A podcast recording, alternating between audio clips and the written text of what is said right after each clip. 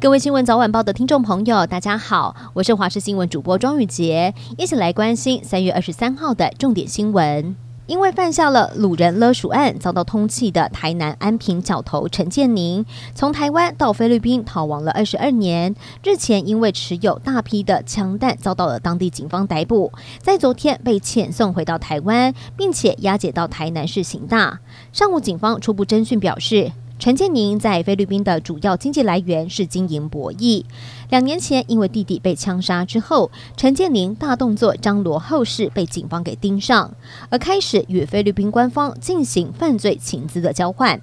当地警方也因此展开了密集的监控，才让陈建宁在这个月初落网。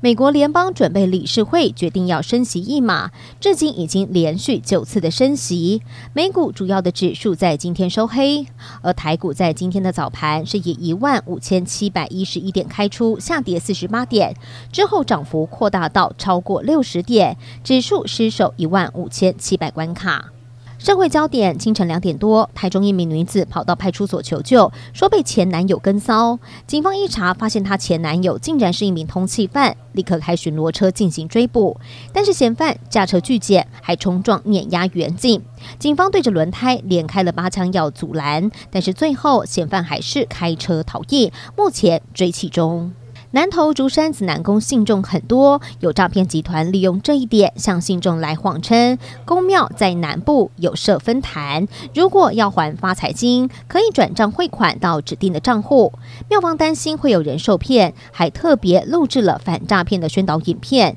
强调借还金都是现场作业，提醒民众不要被骗了。美国国务卿布林肯周三表示，同意情报单位评估，认为共军二零二七年前将会具备犯台能力。美方积极检视最能够有效支持台湾的防卫方式，而他也是历任国务卿中签署最多件对台军售的人。至于欧洲议会外交委员会，周三则是举行了听证会，讨论台海紧张情势。与会的欧美学者表示，欧盟应该要透过外交的手段来警告北京犯台的代价，使习近平确信发动台海战争将远远不符成本效益。最后带您关心天气了，因为锋面接近的影响，天气状况比较不稳定。东北部、东部地区会有局部短暂雨，午后大台北地区还有北部山区也会有零星降雨，其他地方则是多云到晴。至于温度方面，台湾是在锋面前比较偏暖的环境中，所以高温还是二十八到三十三度，其中台南、高雄、近山区、河谷处还是有三十六度以上高温发生的几率，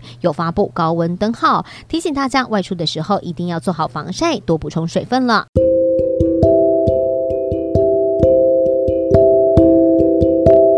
以上就是这一节的新闻内容，非常感谢您的收听，我们下次见。